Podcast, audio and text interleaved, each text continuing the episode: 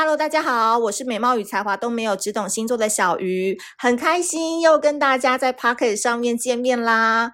这个礼拜我真的非常非常的开心，因为我终于终于终于把一千三百份的小爱卡跟小副卡寄送完毕。所以呢，如果你在这边有购买小爱卡跟小副卡的话，要记得跟我分享你现在使用的情形怎么样。因为这一千三百份呢，都是我 每天在秋老虎的天气底下，用行李箱 一箱一箱的拉去邮局寄送的。我现在真的很需要医美的赞助，如果在这边有医美的公关、医美的医生、医美的护士小姐，愿意帮我 赞助打一下镭射美白的话，真的是康萨米达。这脸知道变得很黑，最近都不能接一些美白的业配了。但是呢，还是很开心，因为。呃，就是大家拿到之后，就会在线动啊，或者是社团当中分享嘛。然后我觉得每一个人都好像是隐藏版的那个写作专家，都写得很好笑，然后写得很好玩。然后我就觉得啊、好啦，辛苦点总是值得的。虽然现在变得跟黑炭一样，但是呢，我觉得只要你拿到牌卡，非常非常的开心。然后你很喜欢小夫跟小爱的话，就是为母的我最大的欣慰了。那当然不要忘记，好不好？我们现在这个日历有点。那个卖销售状况有点告急，现在呢就是还在努力当中，目前是十三万。大家如果喜欢二零二二年今日以小聊的日记的日历的话，要记得到挖贝挖土机的挖贝壳的贝，赶快去购买好吗？因为真的没料到今年九月 日历大战，你现在去所有的募资平台或者是电商平台都会发现，哇，怎么有上百家？日历都在出，那我们如何小虾米在这个重大的市场当中脱颖而出？就是希望听到 Podcast 的你，你可能还没有收到厂商寄给你的水果日历啊，有没有农产日历啊？哈，那你就可以支持我们比较有文青感、有设计感，还有星座运势的这个今日宜小聊，好不好？欢迎大家多多支持。那今天呢，就是要分享一个我很喜欢的呃韩剧《机智的医生生活》。这一次呢，我会把四对 CP 的文章都分别上到小鱼星座的脸书粉专，然后同步我也会录成 Podcast 来跟大家分享。那今天第一对呢，我要讲到的就是熊熊 CP。那如果你没有看过这个韩剧的话，也没有关系，因为在今天这一集的内容呢，我们除了会讲这个 CP 的呃状态之外，主要我们还是会 focus 在星座上面。好，那我觉得这个熊熊 CP 呢，我主要把他们放在的是水象星座跟火象星座的 CP 组合。其实呢，我觉得熊熊 CP 是我认为啊，就是机智的医生生活当中最接地气的情侣档，因为我觉得这个故事它虽然都是写的是比较生活化、比较碎片化的一个剧情的走向，但是相较于我们人生这么平凡，我们人生不太可能存在二十年没有告白的感情嘛，就像那个易送的组合，或者是冲一次就告白就被接受的好运，就是像 Winter Garden 的组合，就其他两个 CP，那我就觉得这。两对 CP 不太可能会发生在我们平常的生活，那我觉得编剧真的是很厉害，他就把熊熊 CP 的爱情 line、爱情故事就写得更真实化，写得更生活化，就好像你我都可能会撞到这样子的爱情一般。比如说，他们有几个。固定的走向嘛，比如说一开始看可能没感觉，然后一起工作、一起相处之后，日久生情。那女生先告白被拒绝，这很正常，真的很少人有第一次告白就成功的好吗？然后再继续相处啊，装没事啊，然后男生就终于良心发现啊，然后最后就热吻定情，对？这剧情就比较符合我们生活当中会发生的事情嘛。当然呢、啊，这故事一定要还要发生一个叫做难搞的未来婆婆。才是人间的实况剧啊，对不对？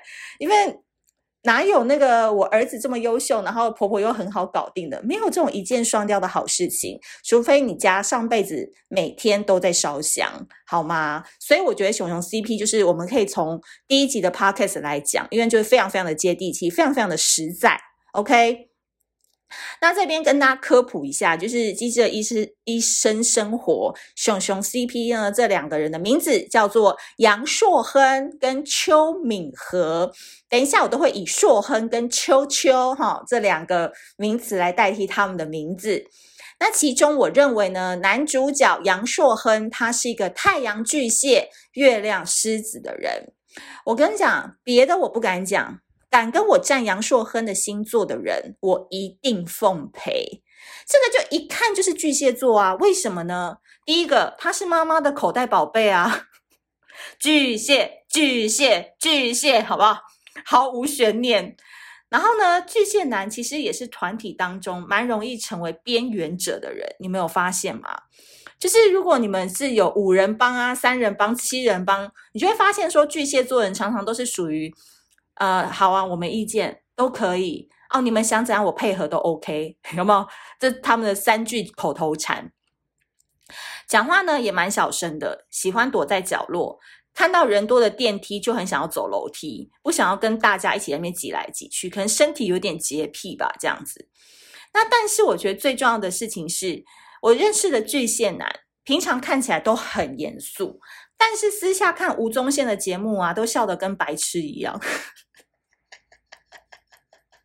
有没有？就是那种反差萌很可爱。那这一点就跟那个机智里面当中杨硕亨很喜欢，每次在午餐时间，他就一个人躲在他的那个办公室里面，一边吃饭一边配《新西游记》，应该是很符合吧，对吧？好，那以下呢，我就把这个巨蟹男为什么是杨硕亨的原因跟大家分析一下，分为三个重点。第一个点呢，就叫做在世界的中心呼喊妈妈的宝贝。哎，因为我知道哈，现在大家都不喜欢被讲妈宝，所以我把妈宝这两个字变成一个 sentence，OK，就是叫做在世界的中心呼喊妈妈的宝贝。母亲像月亮一样照亮硕亨心房，这就是杨硕亨他在整部戏当中的人设。世界上人人唯恐避之不及的妈宝怪物，怎么到硕亨身上看起来就没那么糟呢？其实我觉得这个你们要很理解巨蟹男哦。如果你正在跟巨蟹男暧昧啊，或者是交往的话，主要是因为硕亨虽然视妈妈为全世界，但是我觉得巨蟹男在感情这一块呢，还是挺捍卫自己的所爱。巨蟹男就是这样，笑而不顺啊。其实只要巨蟹男够爱你哦，你不要傻傻的去跟他妈妈争说那种落水啊，要先救谁的这种很无聊的问题。巨蟹男没有那么笨，他不会找一个会引起家庭纠纷的女人当对象。所以只要你能够听硕亨的话，听巨蟹男怎么搞定他妈妈的话，依照硕亨的个性，是任何事我都可以让妈妈，但是唯独感情这一块，我会自己想办法。这个其实就是一个巨蟹男很 man 很 man 的地方喽。第二个点，巨蟹男很懂女孩子的心，但是嘴巴很贱。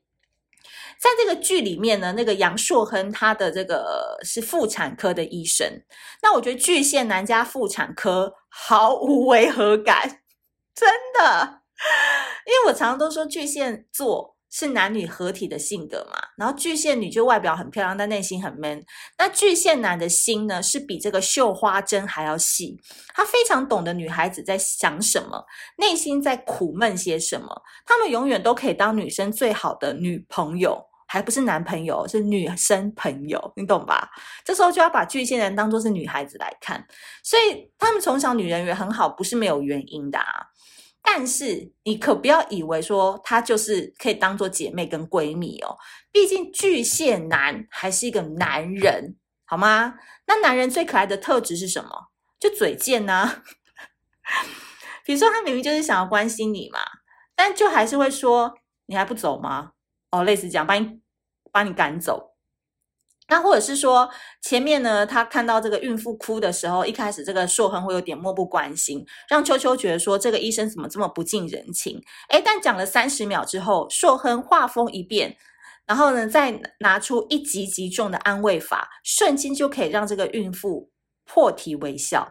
这种反差萌的魅力，也难怪秋秋会爱上他，连我自己都会觉得好可爱、好有趣、好神来一笔哦。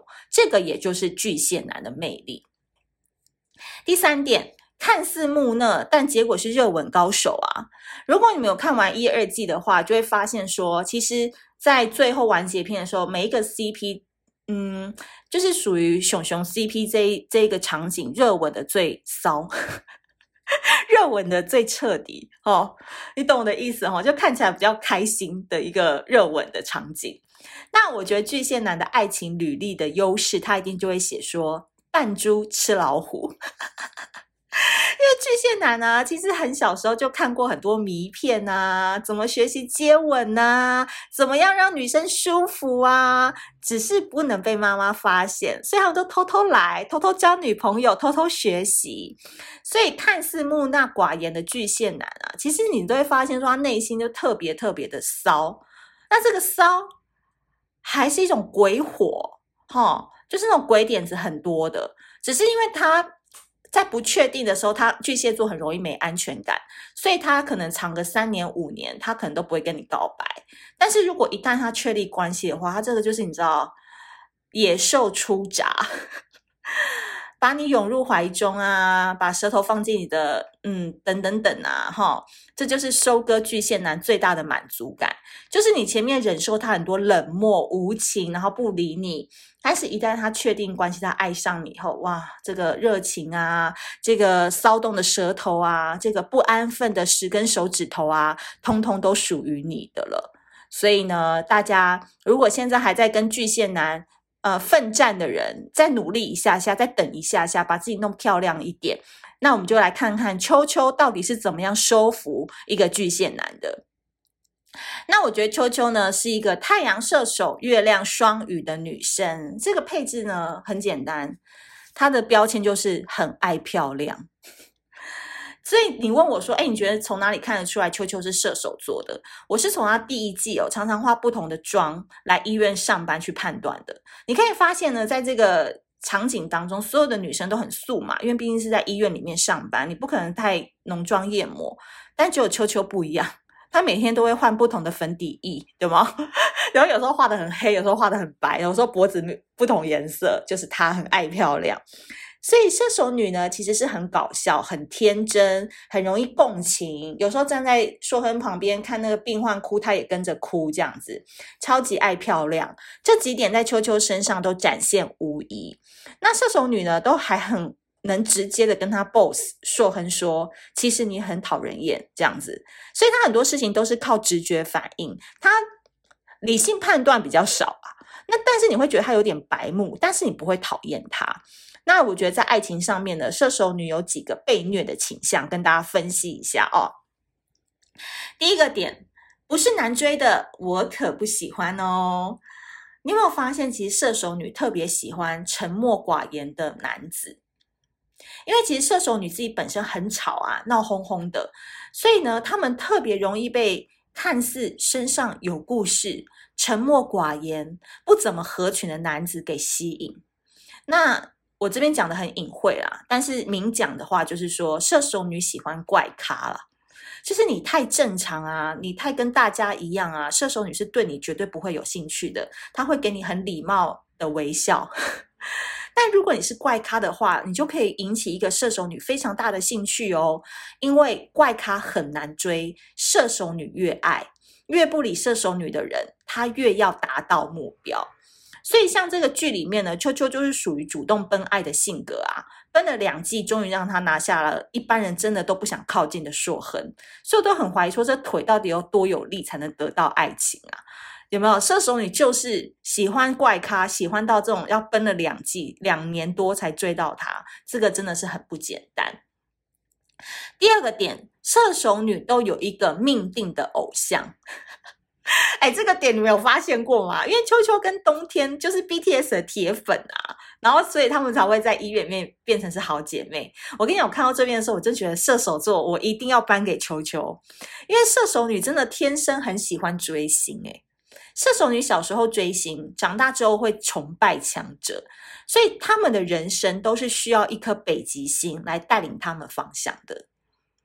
我不是，我不知道这种感觉你懂不懂？就是他们人生永远需要一个追寻的目标，一个动力，然后促使他们就是能够让生活变得积极一点。不然，射手女如果没有一个人或一段爱情，一个他喜欢的目标在前方，一直让他吃不到，他的人生就会变得很颓丧。OK，而且射手座是一颗幸运星嘛，所以不分男女，他们的。人生天生都比别人幸运，大概多个百分之五十这样子，所以他们的性格都有一点点赌徒的性格。像诸葛亮，他也是一个射手座，让有概念了吧？嗯，那追星呢，其实是一个需要头脑跟金钱的一种消遣嘛。那追男人或者是追异性呢，是需要勇气跟运气的博弈嘛。那这两者呢，都可以让射手座产生肾上腺素，好玩到想要 all in。所以这两件事情，你不要说哦，射手座为什么就常常都很喜欢，就是把自己放在危险当中，或者是有点。不顾一切的去追寻一个看似很飘忽的目标，其实就是跟他们天生的性格，还有他们是由木星所守护，不用替他们太担心，因为他们天生就是运气比别人好一点点，所以就是在安全范围内，还是可以让你的小孩子去多冲撞，是还不错的。OK，最后一点，你有没有发现秋秋很爱问硕亨问题？射手女现在喜欢谁？看她常常问谁问题就知道喽。为什么呢？因为其实射手女都觉得自己不笨，然后他们都很骄傲说：“哦，我们很热爱学习啊，热爱去上课啊。”所以他们的心眼其实有点多。